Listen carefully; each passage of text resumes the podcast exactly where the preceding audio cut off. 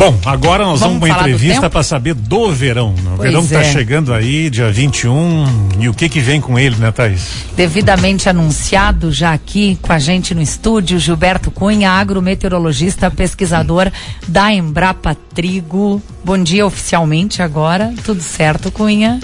Mais uma vez, Thaís, Gerson, bom dia, bom dia aos ouvintes da Rádio PF. Sim, tudo, tudo, tudo certo. Que bom, olha, o verão começa depois de amanhã em linhas gerais, o que é que a gente pode esperar dessa estação? Bom, pela previsão oficial divulgada pelo Instituto Nacional de Meteorologia, é mais um, um verão em que se, se tem claro que as chuvas no sul do Brasil deverão ter uma distribuição irregular e a possibilidade de ficar abaixo do padrão normal do clima na estação, principalmente no Rio Grande do Sul, é, é bem elevada. Então é um verão que pelo que está sendo projetado pelos órgãos oficiais da meteorologia brasileira uh, indica possibilidade de uma repetição, se não tão acentuada como no verão passado, pelo menos acende um alerta aí de que as chuvas podem ficar abaixo do padrão normal da estação.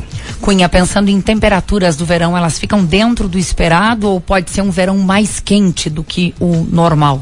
Em geral, existe uma associação, né? Quando menos chuva, uh, as temperaturas ou a sensação de calor, pelo menos, ela é mais elevada. Então, a, as projeções são de temperaturas ao redor ou levemente acima do padrão normal. Mas também quando chove menos, a amplitude térmica também é maior, ou seja, as madrugadas as temperaturas baixam e se elevam um, um pouco mais durante o dia. Então, pode-se ter uma sensação um pouco mais de frio nas madrugadas, inícios de manhã, né, ou de temperatura mais amena. Frio no verão é praticamente impossível, né? Mas ao longo do dia elas sobem aí, passam dos 30 graus com toda, com toda certeza, né? Deveremos ter temperaturas, ondas de calor, né? Dependendo do tipo de massa de ar que atua. Uh, acontece aqui no sul e acontecerão nesse verão, sim. A gente teve em janeiro passado uma onda terrível de calor, né? Foram algumas cidades aí 15 dias com temperaturas, se não passando, próximo dos 40. Enxergando aí o janeiro, tem alguma coisa parecida esse ano ou não, Cunha? É, difícil, a previsão de um pouco mais longa, né? Esse tipo de, de previsibilidade, ela tem um grau de acerto elevado nos cinco dias, né, uhum. digamos, de extensão. Mas sim, não se descarta aquilo que eu disse, dependendo do tipo de massa de ar que atua atua num determinado momento com menos chuva, com e, e, não é um privilégio só do Rio Grande do Sul, mas todo o sudeste da América do Sul, pegando parte da Argentina, Uruguai, Paraguai, né? Uh, então essa sensação de calor, uma massa de ar quente vindo mais da região tropical, podemos ter sim alguns dias com temperaturas que se aproximam, como você bem colocou, passem dos 40 graus Celsius falando das culturas, uh, Cunha, né, uma especialidade também uh, tua. A gente está na finaleira aí da colheita do trigo. Precisamos saber como é que fica esse prognóstico para o soja. O que você pode falar nesse sentido?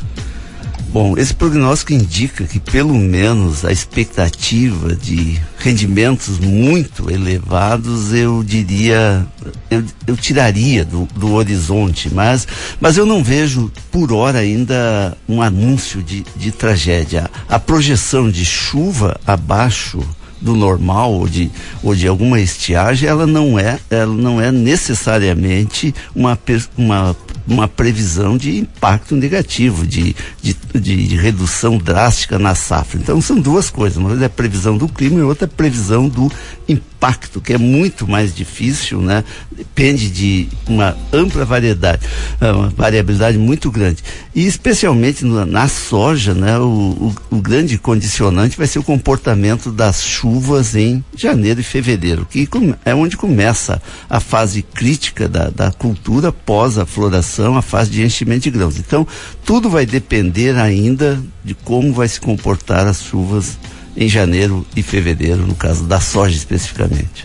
Dezembro, por exemplo, Cunha, a gente tem aproximadamente 30 milímetros de chuva. O esperado para o mês são 162. Quer dizer, a gente vai fechar mais um mês devendo, faltando chuva. Exato, Thay. Nós estamos efetivamente desde julho com chuvas abaixo do padrão normal do clima. E aí a gente percebe como os valores médios podem ser enganosos, né? Porque esse ano, se contabilizarmos as, as chuvas do, prim, mês a mês, de janeiro até esse mês de dezembro, nós vamos ver que choveu exatamente uh, 1935 milímetros, 1931, 1930 seria a quantidade anual média de chuva aqui no norte do estado. E já choveu. Só que a irregularidade nessa distribuição foi muito concentrada no primeiro semestre, né? Que deu a sensação até que a estiagem havia acabado. Para fevereiro, março, uh, abril, maio, junho, julho, choveu acima do padrão. Mas de agosto, de, julho não, desculpe, de julho até esse mês de dezembro, que muito provável deverá fechar bem abaixo do padrão normal do clima, uh, mostra que a, a irregularidade da, da distribuição é que pode afetar negativamente não só a agricultura, mas até mesmo o abastecimento urbano aí de água para esses 11 dias que faltam aqui de dezembro, né? O Gerson já trouxe um pouquinho ali de como que deve ser a noite de Natal, o domingo de Natal, o que que a gente pode esperar, o que que se pode dizer de Natal e Ano Novo, Cunha? Olha, pelo menos até Natal, acho que o Gerson colocou muito bem, né? Não se espera chuvas, né? Não há projeção, se espera aí até elevação de temper das temperaturas, né? Que pode até mesmo passar dos 30 graus aqui na, na, na região aí no, na, na mudança, na virada do Natal. Então, é um, e depois está muito distante, mas teria que ter alguma mudança radical aí nas condições climáticas para se alterar. Mas de fato tudo indica dezembro deve fechar aí bem abaixo da média considerada normal. Eu tenho uma pergunta, Cunha, para fazer. Eu não sei se isso aí é lenda urbana ou realmente acontece. É, é, eu morava em Santa Maria e fui morar em Porto Alegre na metade dos anos 90. E quando eu cheguei lá, eu não usava ventilador de noite. E depois eu comecei a usar, dos anos 2000 em diante. É possível que uma região ela esquente ao longo de uma, de uma época mais alargada?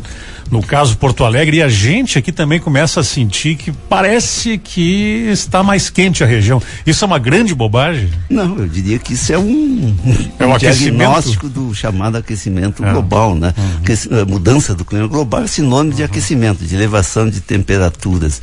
E na média, sim, as temperaturas aumentaram, se elevaram, embora não se não tenha não se ter eliminado a variabilidade, né? Então as Sim. pessoas costumam usar muito para negar o, o, aquecimento, ah, uma onda de frio, né?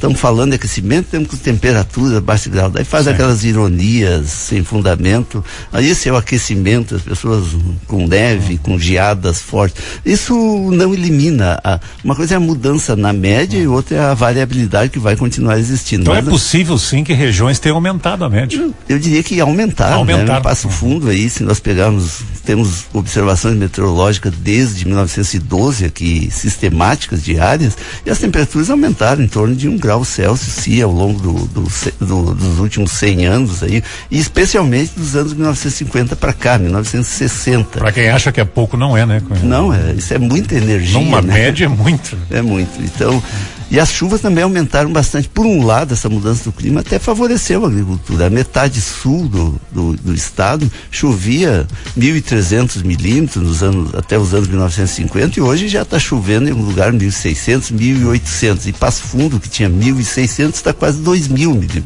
Uhum. Então as duas coisas aconteceram: elevação da temperatura e aumento da umidade. Isso melhorou inclusive para agricultura, eu diria para a soja em particular, quando a entrada na metade sul do estado foi um, a mudança do clima trouxe benefícios. Então não traz só prejuízo. É claro que a variabilidade interanual não foi eliminada, né? Aumentaram as chuvas, chove mais, sim, está mais quente, mas a variabilidade continua existindo. Última pergunta aqui, posso, Gerson, claro. dá tempo ainda? Como é que explica aquele friozinho de ontem, Cunha? A gente brinca aqui na rádio, não é precisão do tempo, é previsão do tempo. Então, esse frio de ontem, pra gente não estava previsto aí pelos institutos e teve gente que precisou puxar o casaco ontem no domingo de manhã, estava bem fresquinho. Sim, isso é explicado até pelas chuvas que aconteceram, né? Pela uma entrada de uma, de uma massa de ar um pouco mais fria que encontrou uma massa mais quente e deu aquelas chuvas que foi, choveu pouco. Né? E aí refrescou. Refrescou e sim, toda aos arredores deve ter chovido antes e, e consequentemente a gente percebe essa sensação de frio. Até estava realmente bastante para a época do ano, né? Ontem foi mania cumprida, né? Em é, horários, pois né? é, tava fresquinho de manhã. Cunha, muito obrigada pelas informações. Boa semana de trabalho aí na Embrapa, viu?